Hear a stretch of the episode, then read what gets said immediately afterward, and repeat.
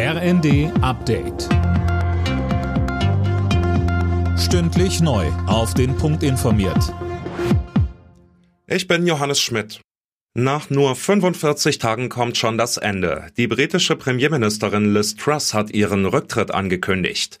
Einzelheiten von Holger Dilk. Die konservative Politikerin geht damit als die Frau mit der kürzesten Amtszeit als Premier ein. Lediglich im 19. Jahrhundert war ein Herzog mit 22 Tagen noch kürzer in Regierungsverantwortung.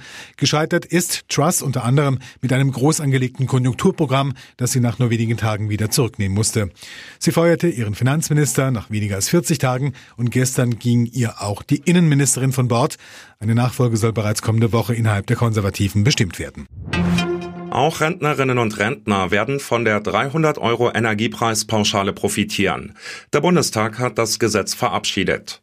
Es ist Teil des dritten Entlastungspakets der Bundesregierung. Die ist damit viel zu spät an, kritisieren Vertreter der Oppositionsparteien.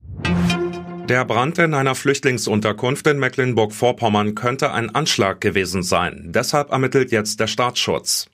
Bundesinnenministerin Faeser hat am Abend den Tatort besucht und den Einsatzkräften gedankt. Sie sagte, mir ist sehr wichtig, das nochmal zu betonen, dass hier in der Nacht auch die Passanten geholfen haben.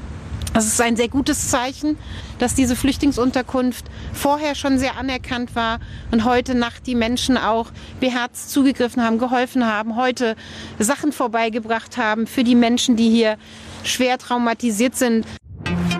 Vier Bundesländer fordern die Abschaffung der Corona-Impfpflicht für das Personal im Gesundheitswesen.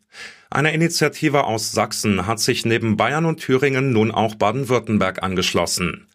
Die vier Bundesländer befürchten, dass durch die Impfpflicht noch mehr Personal fehlen werde.